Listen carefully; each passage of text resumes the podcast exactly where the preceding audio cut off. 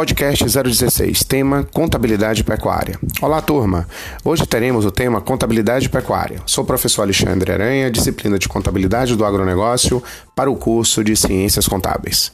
Bom, iremos falar da contabilidade da pecuária, então precisamos, de uma certa forma, discutir sobre o rebanho bovino no Brasil. Ele é explorado com uma dupla finalidade, tanto leite quanto corte. A produção de leite vem em primeiro lugar e depois a venda dos bezerros, que também chamados de machos leiteiros, para recria e engorda, como gado de corte. Só que esses bezerros eles não recebem nenhum tratamento especial, o que atrasa o seu desenvolvimento e preparo como futuro boi de corte. Em média, são necessários de 4 a 5 anos para se aprontar e terminar esse animal para o abate, com 20 a 25 é, arrobas a média. A pecuária, então, ela passa por vários processos difíceis ao longo da história.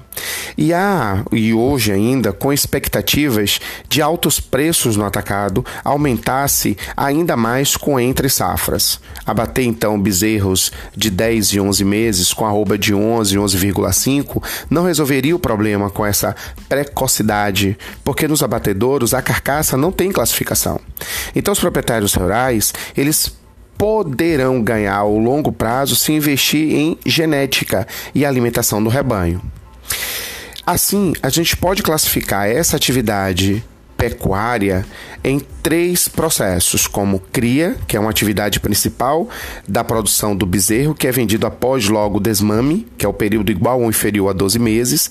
Temos a recria, que é a partir do bezerro desmamado, período de 13 a 23 meses, que produz para vender um novilho magro para engorda. E temos o processo de engorda, que é uma atividade denominada de invernista, que é a partir do novilho magro, produz um novilho gordo para vender. O processo leva entre 24 a 36 meses. Até o nosso próximo podcast.